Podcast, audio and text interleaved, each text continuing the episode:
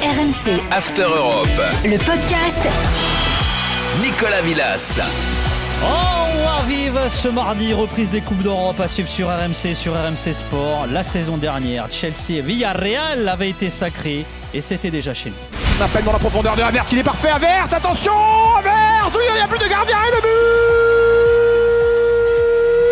Le but pour Chelsea Le ballon qui file jusqu'à Edouard Mendy, Edouard Mendy qui récupère le ballon, c'est terminé. La victoire de Chelsea. La victoire de Chelsea. La victoire de Thomas Tourel Incroyable scène de joie sur la pelouse de Porto. Derrière face à Oh là Rouli, allez, derrière pour Manchester face à Rouli, c'est arrêté. La victoire de Villarreal. Le raté dans- de Derrea, c'est incroyable. Incroyable dénouement. C'est allé jusqu'au gardien et Derrea qui échoue face à Rouli Incroyable Merveilleux commentaire de Loïc Braille cette saison euh, sur RMC Sport. Vous retrouverez la Champions League, l'Europa League, mais aussi la toute nouvelle Europa Conference League, la nouvelle euh, Coupe d'Europe. Nos drôles de dames sont avec nous pour nous expliquer à quoi elles s'attendent en Coupe d'Europe, hein, au pluriel, cette saison. Salut Fred Hermel, Julien Laurence, Paulo Breitner, Johan Crochet. Ravi de vous avoir tous en même temps, les gars. Salut. Voilà, Chicos. Salut Nico. Bonjour tout le monde. Ça fait plaisir, euh, les mecs. Et les Coupes d'Europe reviennent. Voilà, c'est passé euh, vite. Tiens, Julien, on va commencer par toi. Honneur au tenant du titre. hein, la saison dernière, finale 100% anglaise entre euh, Man City et Chelsea, remportée par les Blues, on vient de l'entendre. Tu t'attends à quoi cette saison, Julien, justement? Je m'attends à quasiment la même chose, en, mieux, un petit peu mieux, parce que forcément, depuis, depuis cette finale dont on a entendu Loïc raconter le but de Kaya Vert, Chelsea a, a recruté Romelu Lukaku, déjà, en pointe, ce qui fait une grosse différence. Pas simplement dans ta façon de jouer, mais aussi surtout dans ton efficacité, puisque à un moment, c'est aussi ce qui avait un petit peu pêché euh, après l'arrivée de Tuchel euh, lors de la seconde partie de saison dernière. Parce que tu es aussi allé chercher un joueur comme Saúl Niguez, qui certes a eu des débuts assez compliqués en première ligue ce week-end, même très compliqué pour lui, mais qui va s'adapter, qui va progresser et qui va être euh, une autre, euh, qui va t'apporter euh, une autre so- solution potentielle ou une autre option en tout cas au milieu de terrain. Et parce que je pense surtout que cette victoire en Ligue des Champions, elle t'a apporté un tel élan, une telle dynamique positive que c'est forcément que prometteur pour la Ligue des Champions, même si tu n'auras pas l'effet de surprise que tu avais sûrement eu sans aucun doute la saison dernière. Alors, On est d'accord pour dire que le grand objectif pour Man City et pour Guardiola, c'est la Champions, enfin. C'est la priorité absolue. Il peut dire ce qu'il veut, Pep. Le club peut, dire ce qu'il veut aussi. C'est euh, c'est toujours la même chose. Il court derrière depuis lui depuis 2011, le club depuis euh, depuis toujours. Et donc c'est vrai qu'à un moment, ils se rapprochent. Ils se sont rapprochés la saison dernière énormément avec cette finale perdu contre Chelsea ou encore une fois Guardiola alors que vraiment c'était vraiment pas là où on s'y attendait. Il avait fait tout très bien jusque là sans sans euh, petite feinte à la Guardiola comme d'habitude. Et puis là en finale au pire moment finalement il choisit de jouer euh, sans sentinelle par exemple au milieu de terrain avec des choix très discutables ailleurs aussi. Et ce qui au final bah, lui a coûté euh, en partie on va dire cette euh, finale. Donc ils vont repartir à l'assaut ils vont repartir à la conquête de cette bah, ce qui pour eux reste le graal absolu d'aller chercher cette Ligue des Champions. Et je pense qu'ils seront très bien armés. Forcément ils ont Grealish en plus par rapport à la saison dernière mais il leur manque encore je trouve ce numéro 9 ils ont cherché à le faire avec Kane ça ça a pas marché. Et c'est vrai que je sais pas si à un moment si le génie de Guardiola va suffire ou pas Tiens, alors une question d'ailleurs pour vous tous, hein, puisqu'on est en train de se demander à, à quoi s'attendre pour, pour la Ligue des Champions. Très rapidement et objectivement, qui pour vous est euh, le favori de la Champions cette saison? Tu dirais qui, toi, Fred, par exemple? Pour moi, il n'y en a aucun. Euh, si je dois citer un, ça serait Paris Saint-Germain. Mais il faut voir si les trois de devant bossent un peu. Ouais. C'est-à-dire que si euh, euh, Pochettino arrive à faire travailler, alors Messi, c'est pas la peine, mais travailler Neymar un peu et Neymar Mbappé. et, et surtout Mbappé, le PSG, évidemment, a une puissance de feu énorme. Donc, si s'il arrive à faire un bon équilibre entre l'attaque et la défense, qu'on sait que l'attaque, ça va marcher, Mm. euh, le PSG m'apparaît comme le, le grand favori. Mais pour moi, il n'y a pas comme un moment où on sentait que le Bayern était au-dessus de tout le monde, comme un moment où on, Mm. savait, on savait que le, le Real de Zidane était au-dessus de tout le monde, ou, ou le Barça de, de- de Guardiola. J'ai pas le sentiment qu'une équipe est, est au-dessus de tout le monde, euh, parce que euh, Julien l'a expliqué, on connaît les coups de folie de, Mm. euh, de, de Guardiola qui à chaque fois lui coûtent euh, des, des- des bons résultats en Ligue des Champions. Polo, tu dirais quoi? Alors en Allemagne, il y a trois favoris. Euh, Manchester City, Liverpool et le Bayern Munich, c'est un petit peu surprenant parce que le Bayern Munich, on a le sentiment qu'ils sont un peu moins bien, mais en fait, le quart de finale et l'élimination contre le PSG l'année dernière n'a pas été tellement accepté vu le scénario. Je maintiens d'ailleurs moi euh, mon expression d'anomalie statistique hein, pour le match aller, euh, et ça, et, oui, qui a, fait beaucoup parler. Mais je, en fait, en, pour les, pour beaucoup euh, et de journalistes et de la presse allemande, le titre 2021 aurait dû revenir au Bayern Munich alors qu'on parlait beaucoup de Manchester City. je suis évidemment d'accord avec Fred sur le cas du PSG. On ne sait pas ce que ça va donner et on mm. sait aussi euh, que ce n'est pas euh, en accumulant les stars euh, qu'on fait une équipe. on ne sait pas non plus ce que vaut par exemple le football espagnol en ce moment et le Real et, le Barça. On va en avoir bah, un exemple. Un exemple. on va en avoir cette semaine. Ce qui est sûr, c'est qu'on a le sentiment que ça pourrait rester en Angleterre vu ce qui s'est passé cet été, ou plutôt ce que les autres n'ont pas fait. Et, ça, ça pourrait changer beaucoup la donne. Mais j'ai le sentiment, si c'est à titre personnel qu'on va, on va toujours retrouver les mêmes en fait. Hmm. Johan? Bah, avec toutes les réserves que, que l'exercice a, je, pense que ce qu'a dit Polo à la toute fin, et bah, je, partage ça, c'est que les Anglais ont été sans doute ceux qui ont été les plus actifs euh, cet été, que Chelsea s'est renforcé à un poste clé, que Manchester City reste une superbe équipe. Donc je vois ces deux clubs-là euh, parmi les favoris. Et puis l'autre, évidemment, avec beaucoup de réserves là encore, c'est le Paris Saint-Germain en fonction mm. de, de l'expression collective. Parce que si on devait juger simplement sur le papier, évidemment que le Paris Saint-Germain euh, fait partie des favoris. Il faudra voir maintenant comment ça se, ça se passe sur le terrain. Julien, euh, quelque chose à rajouter? Tu as un autre avis peut-être? Non, je suis d'accord avec tout ce que les garçons ont dit. C'est à peu près pareil. Alors justement, Polo, puisque tu évoquais le, Bayern, euh, alors un Bayern version Nagelsmann maintenant, vainqueur en, 2020, est-ce que l'obligation de Nagelsmann, c'est d'être champion déjà cette année euh, Je parle de Ligue des Champions, hein, bien sûr. Euh, je ne pense pas. C'est-à-dire que ça, ça va devenir un sujet dans la presse. Mais je ne pense pas que ce soit forcément l'objectif euh, du Bayern Munich, même si euh, vous avez vu le résultat et la déculottée qu'ils ont mis à, à Leipzig ce samedi, a fait que, on va dire, la cote du Bayern est très très fortement remontée. Et c'est une équipe, en fait, qu'on a beaucoup critiquée après sa première rencontre contre le Borussia Mönchengladbach et ce 1-1, et qu'aujourd'hui, ben, est un petit peu porté au firmament parce que tu sens que le Bayern est déjà là, est déjà prêt à affronter et à bouffer tout le monde.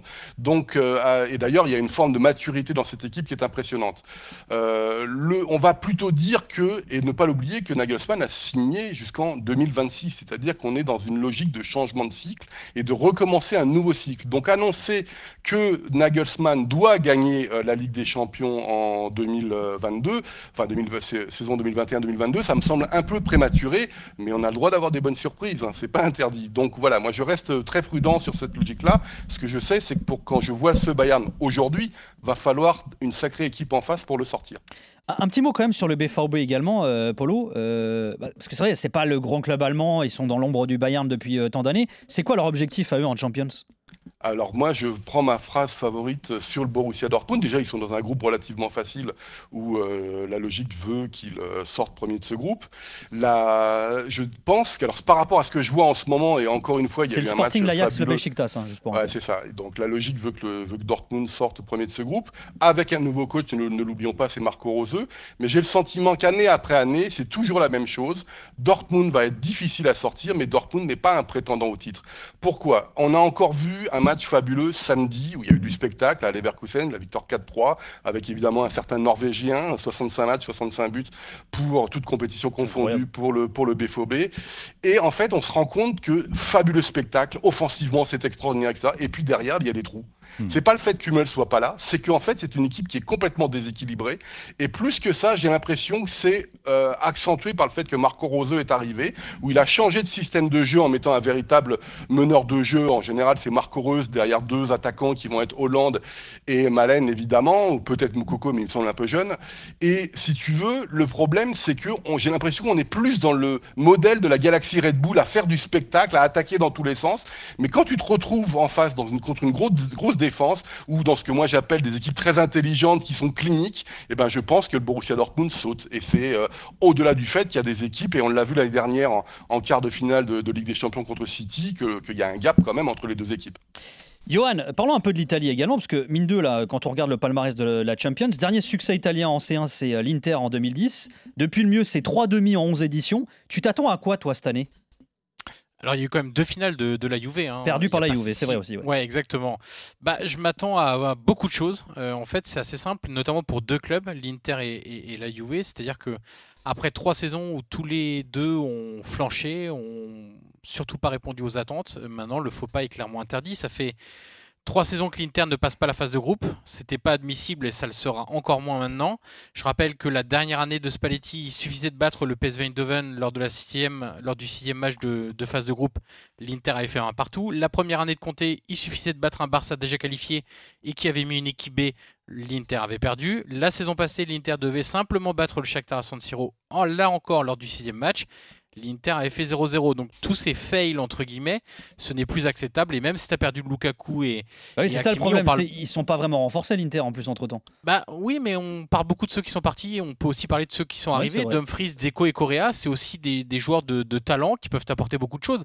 Et euh, je rappelle aussi qu'il ne faut pas juger de manière anachronique. Lukaku, euh, quand il part, ok, mais quand il arrive, c'est pas le même Lukaku que celui qui part. Donc Mm. avec euh, le, la progression qu'il a eue à l'Inter, il est devenu ce grand Lukaku. Peut-être que Correa est capable de devenir un attaquant extrêmement coté, extrêmement intéressant, extrêmement tueur aussi devant le but. Donc ça, c'est pour l'Inter. Et puis du côté de la Juve bah, la frustration elle est encore plus grande parce que tu avais d'autres ambitions encore. Alors certes, tu as passé la phase de groupe, mais ça fait trois ans où tu te fais sortir par euh, l'Ajax, Lyon et Porto. Euh, deux fois en huitième de finale et une fois en quart. Donc ça, ça ne doit plus arriver. Le retour d'Allegri, avec l'expérience qu'il a, avec le fait qu'il ait fait deux finales euh, lors de son premier passage à la, Juve, ça a finalement beaucoup rassuré l'environnement, Bianconero, etc. Mais Évidemment que le début de saison actuel de la Juve n'incite pas à de grandes ambitions, qu'il y a beaucoup de travail. Donc, euh, mais en même temps, euh, le groupe il est un peu plus facile que l'Inter. Il y a Chelsea, ok, qui est l'immense favori. D'ailleurs, le Zénith a été éliminé la saison passée par la Lazio et Malmö ne doit pas normalement barrer la route à la Juve. Donc, euh, les attentes sont très très grandes Mm. parce que euh, c'est deux grands clubs et surtout parce que ça fait trois ans qu'ils déçoivent tout le monde. Alors Fred, euh, côté espagnol, alors Polo avait fait un peu la passe des euh, Mhm. tout à l'heure. Tu t'attends à quoi toi avec euh, ce Real et ce Barça qui sur le papier ont l'air quand même vachement amoindris euh, par rapport à, à l'année dernière? On va commencer par les deux plus connus. Non, le Real et le Barça ne sont pas favoris. Pour moi, je n'attends absolument rien du Real et du Barça. Pour moi, ce sont deux équipes qui, euh, bah, qui sont en- dans un moment de, de- de transition. On va, on va pas répéter, euh, rappeler tout ce qui s'est passé cet été. Ce sont des équipes qui, pour moi, ne sont même pas favorites pour remporter la Liga. Donc, je n'attends absolument rien euh, en Ligue des Champions. Et, euh, elles passeront les phases de groupe. Mais après, euh, Mais après, il y a quand même une attente de la part des socios, des supporters. il y a cette que- obligation de oui, il y a cette résultat. obligation, mais ça, mais il y a toujours. Mais aujourd'hui, ce ne sont pas des équipes qui sont armées euh, au niveau de l'e- de l'effectif pour, euh, pour se battre pour gagner la Ligue des Champions. Moi, ça me paraît très très difficile. Surtout le Barça, qui a quand même perdu Griezmann et, et, et Messi. Hein, c'est pas rien quand même. hein. Euh, moi, l'espoir, justement, c'est la nouvelle équipe de Griezmann. Je pense que l'Atletico a, un- a un effectif. Je me demande même si l'Atletico a pas le meilleur effectif d'Europe. En tout cas, l'un des trois meilleurs effectifs d'Europe. Ah ouais, à ce moment-là? Ah bah, tu regardes, c'est l'effectif qui gagne la Ligue l'an dernier. Tu perds Saoul, mais qui jouait quasiment plus, et tu as Griezmann. Et Griezmann qui, a, qui, est, d'une- qui est heureux d'être rentré à Madrid. Bon, il ne fait pas un grand match euh, contre l'Espagnol à Cornea del Prat euh, le, week-end dernier. Il joue une heure, il est un peu discret, mais on sait très bien que Griezmann, repris en main euh, par Simeone, ça va, être, très bon et très utile. Donc, moi, cet Atlético et la manière dont ils ont encore gagné ce week-end, où ils gagnent à la 99e minute, 99e minute sur un but de Lemar, c'est une équipe qui va être extrêmement dure à bouger. Et je prévois un très beau parcours de, de, de l'Atlético. De la même manière que je pense que Séville est dans une dynamique très positive, que Séville va pas gagner Ligue des Champions, mais fera sûrement un beau parcours. Et puis, il y a un inconnu. Alors attends, on va y revenir à l'inconnu, Mhm. à Villarreal, tu vas me dire. Ben voilà. on, va, on va y revenir au plus petit, on va dire dans quelques instants. Juste avant, Julien, j'aimerais que tu nous glisses un mot sur Liverpool, parce que Liverpool, tout à l'heure, a été cité parmi les, les possibles euh, favoris également. Et c'est vrai que même en PL, c'est pas un club dont on parle beaucoup. Alors c'est vrai qu'ils ont investi pas mal de millions il y a déjà quelques saisons, euh, les Reds, mais ils en sont où euh, par rapport à la Champions? C'est un peu un point d'interrogation parce que effectivement Polo disait tout à l'heure que chez les Allemands ils, considèrent Liverpool comme favori et, je, et je- et je- comprends très bien parce que pour moi ça va être une équipe de coupe fantastique. Euh, on, on les a vus hier contre Leeds dans un dans un match euh, assez fantastique pour pour eux en tout cas ce que Liverpool a produit. Encore une fois contre Leeds c'est un, un peu particulier parce qu'ils te donnent tellement d'espace, il y a tellement d'énergie dans la rencontre que ça sera peut-être différent s'ils jouent un jour contre l'Atlético. D'ailleurs qu'ils avaient éliminés euh, la saison précédente et comme l'a dit Fred qui sera beaucoup plus difficile à manœuvrer qu'un Leeds de Bielsa où tout est ouvert, ses journées portes ouvertes, etc., etc. Mais c'est vrai que tu sens qu'il monte en puissance, tu sens que ça redevient un petit peu la machine qu'on avait eu l'habitude de voir euh, lors des lors des deux saisons précédentes avant celle de la avant la dernière saison là et c'est vrai que c'est très intéressant après je sais pas sur la durée si euh, je trouve qu'ils sont encore un petit peu légers dans la profondeur de banc par exemple et ça peut peut-être aussi à un moment te, te rattraper plus tard dans la saison au mois au mois de mars d'avril de mai etc mais mais moi je je serais pas surpris qu'ils aillent assez loin en Ligue des Champions. Je pense que Klopp euh, peut faire de cette équipe une très belle équipe de coupe. Alors tiens on va parler des équipes peut-être un peu moins euh, favorites. Encore que Julien, parce que c'est vrai que les Anglais finalement il y a que a que des gros. Je sais pas United, bon qui a peut-être euh, est-ce que c'est peut-être le moins favori des clubs anglais? Je sais pas. Est-ce que par exemple l'arrivée de Cristiano Ronaldo va un petit peu relancer le, les, les, cartes ou, ou l'obligation de devoir gagner la Champions pour Manchester?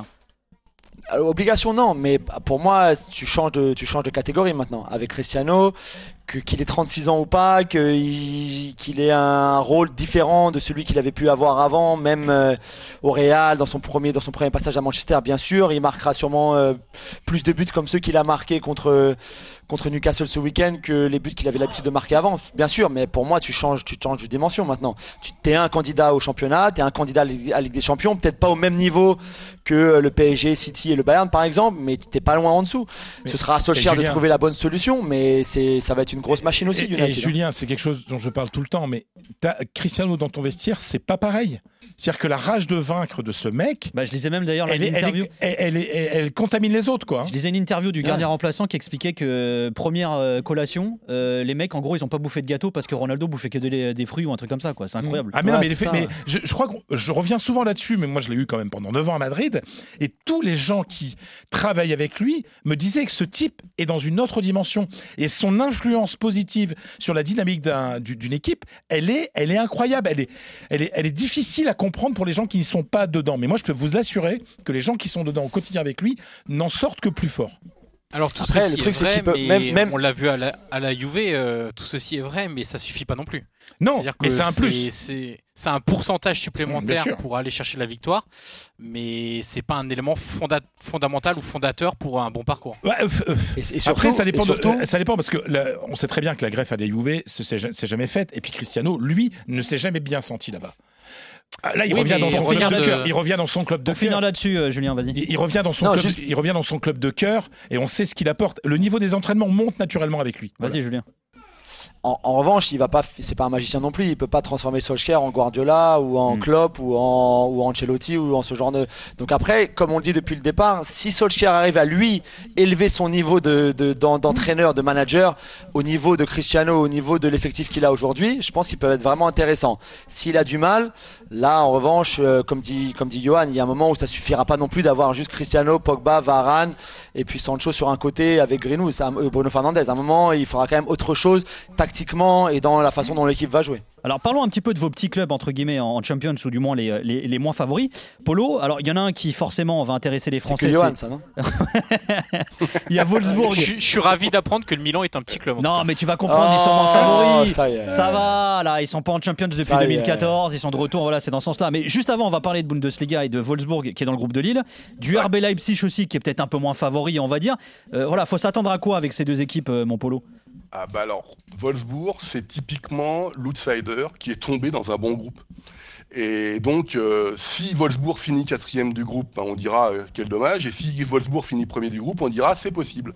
Et évidemment, lorsque tu regardes l'expérience, moi, si tu veux, Lille Wolfsburg, je sais pas ce que ça va donner. J'ai un nouveau coach qui s'appelle Van Bommel, qui a été très critiqué parce qu'en gros, on n'en voulait pas trop euh, en Allemagne, en Bundesliga. Et puis, ils sont, je rappelle, leaders de Bundesliga avec les mêmes caractéristiques que l'année dernière, c'est-à-dire une équipe extrêmement compacte, extrêmement solidaire, avec un buteur qui est toujours là, le néerlandais Weghorst.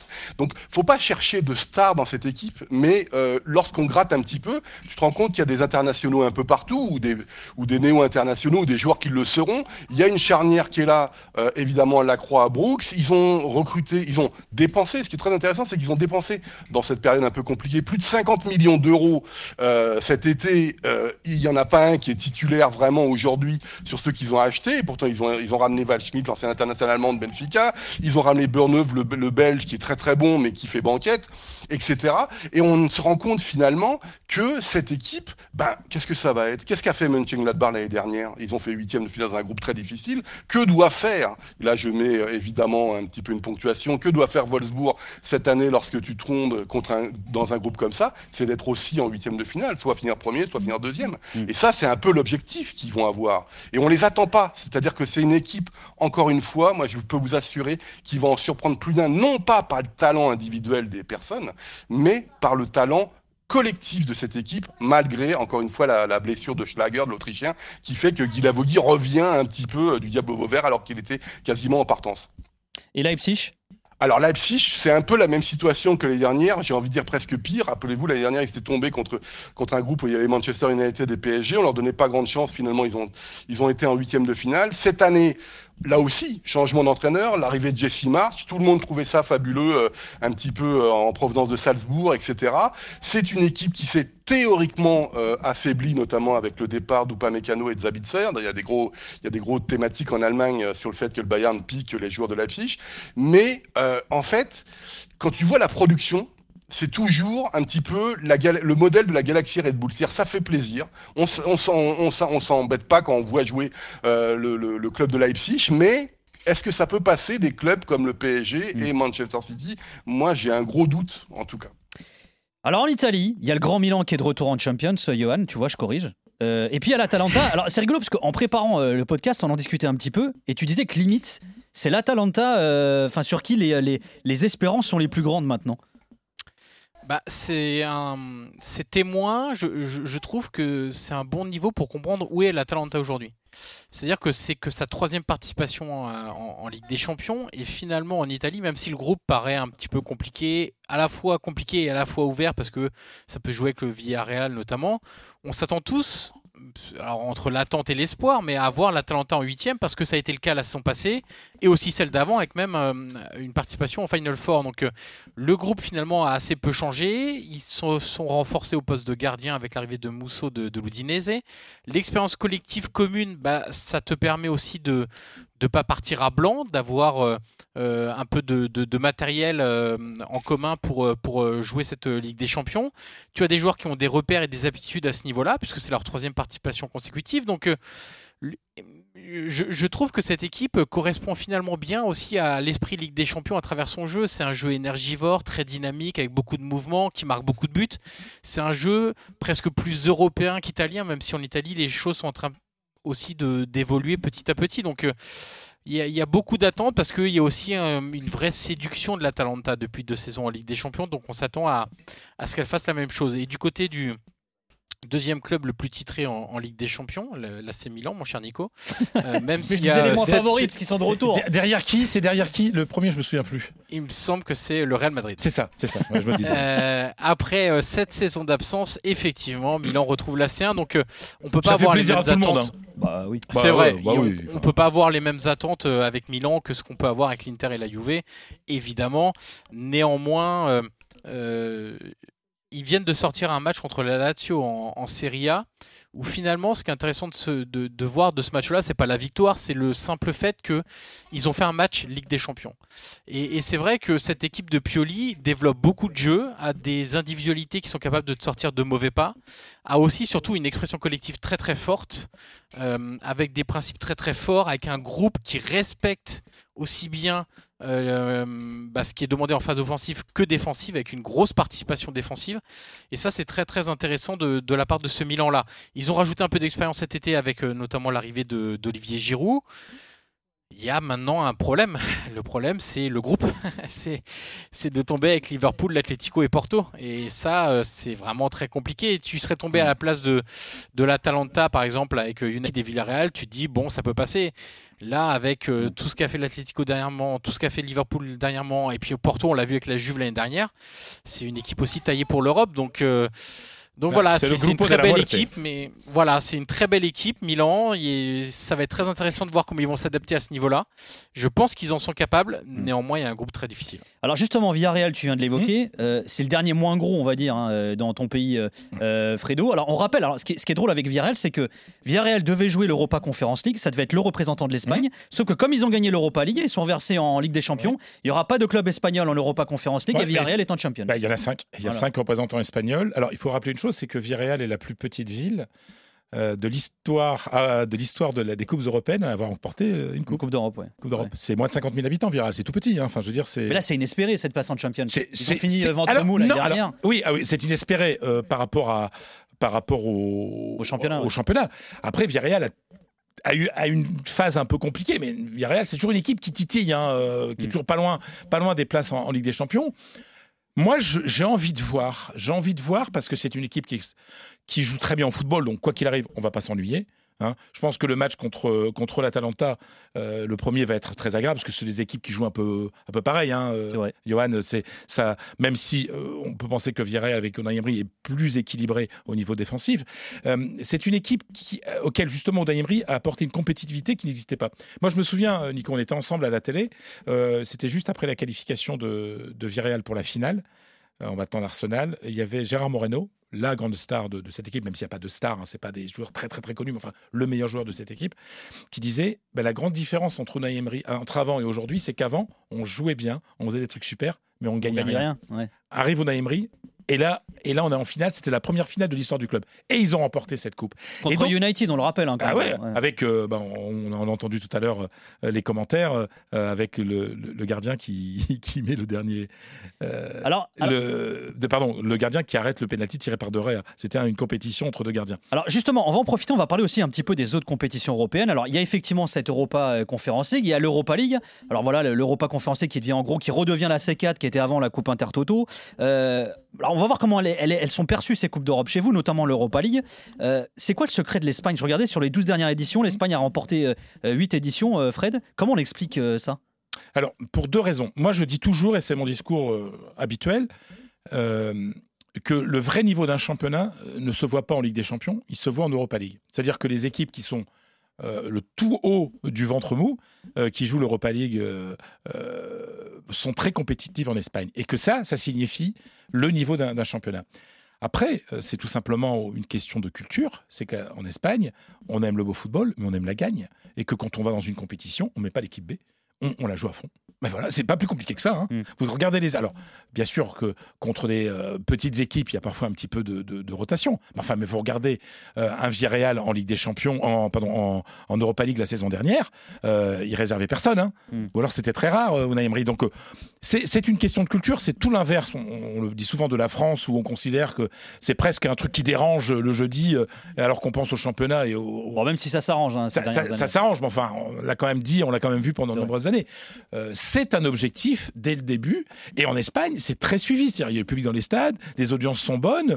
C'est une compétition européenne. Donc, euh, il n'y a pas de mépris pour, cette, euh, pour cette Europa League. Et, s'il y avait eu un représentant espagnol dans la nouvelle Conférence League, eh ben, ce représentant-là aurait joué à fond la compétition. Il n'y a pas de, vraiment pas de mépris pour euh, les petites Coupes d'Europe. Alors Julien, trois titres pour les clubs anglais depuis 2010 en Europa League également. Euh, elle est vraiment valorisée, y compris, je sais pas, pour les supporters, par les médias en Angleterre, cette Coupe d'Europe? Ouais, elle est plutôt appréciée. Il n'y a pas, y y a aucun souci là-dessus. C'est pas, pas une compétition où tu, alors parfois tu fais un petit peu tourner forcément, euh, mais, mais pas tant que ça non plus. Donc c'est euh, quand tu regardes West Ham fait leur retour en Coupe d'Europe. Pour eux, c'est un, un truc fantastique. Ils vont la jouer à fond. Leicester, ils sont passés très près deux années d'affilée de, de, de, se qualifier pour la Ligue des Champions via le championnat. Ils vont la jouer à fond aussi. Euh, et puis après, tu auras Tottenham en, en Europa Conference qui, qui eux vont sûrement plus faire tourner, mais ont, les moyens de plus faire tourner aussi et d'aller quand même loin dans la compétition. Donc non, c'est quelque chose qui est, qui, qui est pris très au sérieux ici et, et à un moment avec des ambitions assez élevées aussi quand même, mais ce qui est tout à fait logique. Et l'Europa Conference League, alors on rappelle hein, d'ailleurs, le représentant anglais c'est Tottenham qui est dans le groupe du Stade Rennais d'ailleurs. Ouais, et pour eux c'est pareil. En plus, surtout Tottenham qui cherche quand même un trophée depuis euh, depuis 2008 maintenant. Euh, C'était une coupe de la Ligue à l'époque. Euh, la, la dernière compétition européenne qu'ils ont remportée et, la seule c'était il y a très longtemps aussi. Donc pour eux, pour eux ça va être important et pour Nuno et pour Harry Kane, c'est des joueurs. Kane c'est un joueur quand même qui cherche son premier titre depuis voilà depuis le début de sa carrière. Donc même même une Europa une Europa Conference League pardon pour eux ça voudrait dire beaucoup aussi. Et je pense qu'encore une fois c'est c'est un titre que tu vas chercher, que tu veux jouer. Les Anglais euh, veulent retrouver un petit peu euh, tous, ces niveaux-là. Ils ont, ils ont longtemps cru faire un doublé euh, la saison dernière euh, Europa League, Ligue des Champions, comme il avait fait deux saisons auparavant. Donc voilà, il y a, y a, plein de choses qui, qui dans, dans, cette euh, rivalité, notamment au coefficient UEFA, où, où c'est plus l'Espagne qui est première maintenant. C'est vrai que ça compte aussi beaucoup pour les Anglais d'avoir des participants qui, qui, sont très bons dans les coupes européennes, même les, les deux moins fortes entre guillemets. Alors, parmi les pays hein, pour qui la C3 est un peu plus compliquée euh, ces dernières années, il y a l'Allemagne et l'Italie. L'Italie, c'est une finale de C3 depuis 99, celle perdue par l'Inter euh, il y a, en 2020, il y a, deux saisons. Euh, dernier succès, c'était donc en 99 pour Parme face à l'OM. Johan, il se passe quoi avec la C3 en Italie? Est-ce qu'elle est délaissée finalement? Ah oui, bah Fred euh, disait que les clubs espagnols n'avaient pas de mépris pour les petites euh, coupes d'Europe. Eh bien, les clubs italiens devraient s'inspirer de cet euh, état d'esprit-là, parce que le problème majeur, c'est que souvent en, Europa League, on retrouve des clubs italiens qui sont frustrés de ne pas s'être qualifiés en Ligue des Champions quelques mois plus tôt. Hmm. Et donc leur seul objectif à venir, c'est pas la, coupe la petite Coupe d'Europe, c'est de se qualifier pour la prochaine Ligue des Champions. Donc l'Europa League finalement, c'est pas un objectif du tout. Et tout le monde a méprisé cette compétition car on la voit sous le prisme de l'argent. En gros, on gagnerait en Europa League comparé à la Ligue des Champions. Et, là-dessus, tout le monde est fautif. Il y a les dirigeants, évidemment, les entraîneurs, les joueurs et même la sphère médiatique. Je suis retourné un peu dans les archives de la saison dernière pour vous donner une idée. L'année passée, la Roma était le dernier club qualifié, euh, le dernier club italien, pardon, qualifié en Coupe d'Europe. Le jour d'Ajax-Roma, en quart de finale, la Gazzetta dello Sport avait un tout tout petit encadré en bas de sa une. On en avait parlé à l'antenne sur RMC Sport. Exactement. Et le lendemain de sa qualification en demi-finale, le sujet qui prenait le plus de place en une de cette même Gazzetta dello Sport, c'était un sujet mercato, rumeur Florenzi à l'Inter. Donc voilà, finalement, on peut pas réclamer. Euh, après, en, fin de saison, ces mêmes journaux tapent sur les, clubs italiens en disant on est ridicule en Coupe d'Europe. Bah oui, mais peut-être que déjà créer l'événement, enfin non pas le créer, mais le relayer à sa juste valeur, déjà ça ferait prendre conscience à tout le monde que cette petite Coupe d'Europe, se disant, et puis sa petite sœur qui arrive, c'est des Coupes d'Europe quand même, que c'est important quand même, que ça fait l'histoire, que ça fait euh, une vitrine euh, de trophées, et puis tu peux y aller en Ligue des Champions. Virale et, passer de la Conference League à jouer la Ligue des Champions. Voilà, c'est là enfin ça c'est un autre débat, mais c'est là que tu vois que d'avoir euh, dans, les gros championnats quatre clubs qualifiés direct pour la Champions, au final les mecs ils pensent qu'à ça. Donc euh, ils visent que ça jusqu'au mm. bout quoi. Euh, alors on rappelle hein, quand même le représentant italien de l'Europa Conference League cette saison, ce sera la Roma, c'est pas rien quand même. Hein. Bah, qui a fait demi-finale de Ligue Europa la saison passée en la prenant pour le coup très au sérieux. Mon polo, le dernier club allemand à avoir disputé une finale de C3, c'est le Werder en 2009. Ils avaient perdu en finale face au Chartar euh, Donetsk. Dernière victoire allemande en C3, c'est 97 Schalke 04 face à l'Inter. Et je regardais, alors depuis 2010, l'Allemagne, c'est une seule demi dans la compète. Alors, même question, il se passe quoi avec l'Europa League euh, en Allemagne? Alors déjà, là, il faut faire de l'histoire. Parce que lorsque le Werder est finaliste en 2009, euh, il y a le Hambourg qui est demi-finaliste, mais les clubs allemands, c'est la crise des clubs allemands parce qu'ils font rien en Ligue des Champions. C'est-à-dire qu'en fait, il y a une augmentation du football allemand via la Ligue des Champions qui réussit de beaux parcours. Et en fait, si tu veux, à l'époque, moi je me rappelle très bien, on disait mais il ne nous reste que l'Europa League. Et parce qu'on n'est pas assez fort pour la Ligue des Champions. Or, qu'est-ce qui s'est passé sur la dernière décennie? Plusieurs clubs allemands sont allés en demi-finale de Ligue des Champions. Schalke, Leipzig qui est apparu. Plusieurs sont allés en huitième ou en quart de Ligue des Champions et pas forcément euh, Wolfsburg était en, quart de finale. Donc, si tu veux, il y a une partie des résultats qui étaient bons en Europa League ont été piqués par le fait, par la Ligue des Champions et par des meilleurs résultats en Ligue des Champions. La deuxième chose, sans parler de mépris de la compétition, il est très clair qu'il y a des joueurs qui se prennent aussi euh, peut-être pour des demi-dieux au football, mais qui ne veulent pas jouer la compétition. L'année mhm. dernière, l'élimination, je suis désolé, d'Offenheim euh, et de Leverkusen contre respectivement Molde et les Young Boys de Berne ou IB, euh, je suis désolé, c'est scandaleux. Ça a fait un scandale en Allemagne. Et ça va, quoi. Au bout d'un moment, tu as le droit de jouer. Donc, maintenant, euh, et je, là je vais défendre cette compétition, je suis un grand fan de, l'Europa League parce que justement elle est beaucoup plus, elle est beaucoup plus plurielle que la, que la Ligue des Champions. On va dire. au niveau du jeu, Polo, mais franchement, oui, exactement, même super. même au niveau des vainqueurs, il y a plus de pays représentés, de clubs, etc. Oui, mais ça, ça c'est le phénomène de concentration que l'on observe depuis 15-20 ans. C'est pour ça, moi j'adore l'Europa League et je voudrais qu'elle soit valorisée beaucoup plus euh, par les médias, mais aussi financièrement. Mais il ne faut pas que l'Allemagne se cache aussi derrière le mépris de cette compétition entre guillemets. Euh, parce que certains joueurs disent que non, on veut pas la faire, etc. Mais moi, il y a plus de 10 ans maintenant, je me rappelle d'un match euh, en 16e de Villarreal contre Leverkusen, qui avait une très belle équipe, Leverkusen. Villarreal et le football espagnol étaient supérieurs au football allemand. Donc il faut pas non plus chercher forcément des excuses, etc. Ce que je vois, c'est que si Leverkusen perd contre l'Inter de Milan en, en, Europa League, comme ça a été le cas il y a deux ans, moi je considère pas que c'est une contre-performance. Quand on voit le parcours de Francfort il y a deux ans, la seule question qu'on doit se poser, c'est pourquoi ils le font pas chaque année. Et ça, c'est un peu plus complexe, mais il y a un autre débat qu'on n'a pas le temps de dire ce soir, c'est la densité des championnats. Parce qu'il y a beaucoup d'équipes qui reviennent. Et en Allemagne, je suis désolé, chaque année, j'ai 12, 14 équipes qui peuvent être, enfin un peu moins cette année évidemment avec Schalke et Brême qui sont descendus, mais j'ai 12, 14 équipes qui peuvent viser une place européenne. Et je pense qu'il y a aussi une question d'expérience. Et ça, pour moi, c'est l'une des explications pourquoi ils réussissent pas trop en, Europa League. Mais je précise une chose, le, le Schalke 04 qui l'emporte en 97, on les surnommait les C'était une équipe de baltringue. hein. Il y avait, c'était, il y avait, non mais il faut être honnête, il y avait Wilmots, il y a- non mais attends, c'était grand Wilmots. inter. Non, il y avait Vilmos qui était fabuleux, mais je pourrais, Ah oui. on les appelait les Eurofighters, c'est les mecs, ils étaient à l'arrache. Il y avait, quand ils ont battu euh, l'Inter en deux fois. Non, mais il faut être sérieux. C'est-à-dire que c'est pas qu'une question de titre. Je préfère le Schalke que j'ai vu en Ligue des Champions ces dernières années à ce que je voyais à l'époque. C'est-à-dire que le football allemand a augmenté, mais ça a été phagocyté par la Ligue des Champions, mais il faudrait en effet qu'ils aient maintenant des résultats en Europa League. Voilà, et on rappelle, hein, le représentant allemand en Europa Conference League, ce sera notre Union Berlin, euh, mon polo. Oh, le plus grand club du monde, c'est génial. Le club allemand qui appartient à ses socios, hein, sachez-le, ça vous coûte 100 balles par an. Voilà, la pub Enfin, est lancée. Je connais, je connais le système. ouais. Ouais, ouais, bah oui, oui, bien entendu. Mais là-bas, euh, bref, ça c'est un autre débat. Et d'ailleurs, et ça serait bien. Il faudrait qu'on fasse un podcast là-dessus sur le, la place Le des modèle des supporters- sociaux Bah, sur la place des supporters dans, dans chacun de nos pays. Des Ouais. Parce que parce qu'il y a beaucoup de choses à dire. Moi, j'aime beaucoup le modèle du Bayern, par exemple. J'aime beaucoup le modèle du Real, du Barça, de l'Athletic Club, euh, avec le vrai pouvoir des, su- des- des supporters. Ça peut être une idée de, de podcast. Et bah intéressant. pourquoi pas. Voilà, je dépose, je dépose dans la boîte à idées. Eh ben, bah, dépose-la dans la boîte mail plutôt. Voilà, comme ça on avancera. euh, Ah, moi, je suis à l'ancienne. Ouais, ouais, non, non, mais ça fera du bien que tu répondes de temps en temps, mon Fredo. De quoi? À l'email? Et Jérôme Thomas qui t'insulte là-bas derrière la, la vitre. Merci les mecs, c'est déjà fini. Merci les gars. Merci à Julie euh, Deroux à la réalisation, Jérôme Thomas à la production. Merci euh, Fred Hermel, Julien Laurence, Paulo Breitner, Johan Crochet. Voilà le podcast After Europe qui revient très très vite. Bisous à tous. RMC After Europe. Le podcast Nicolas Villas.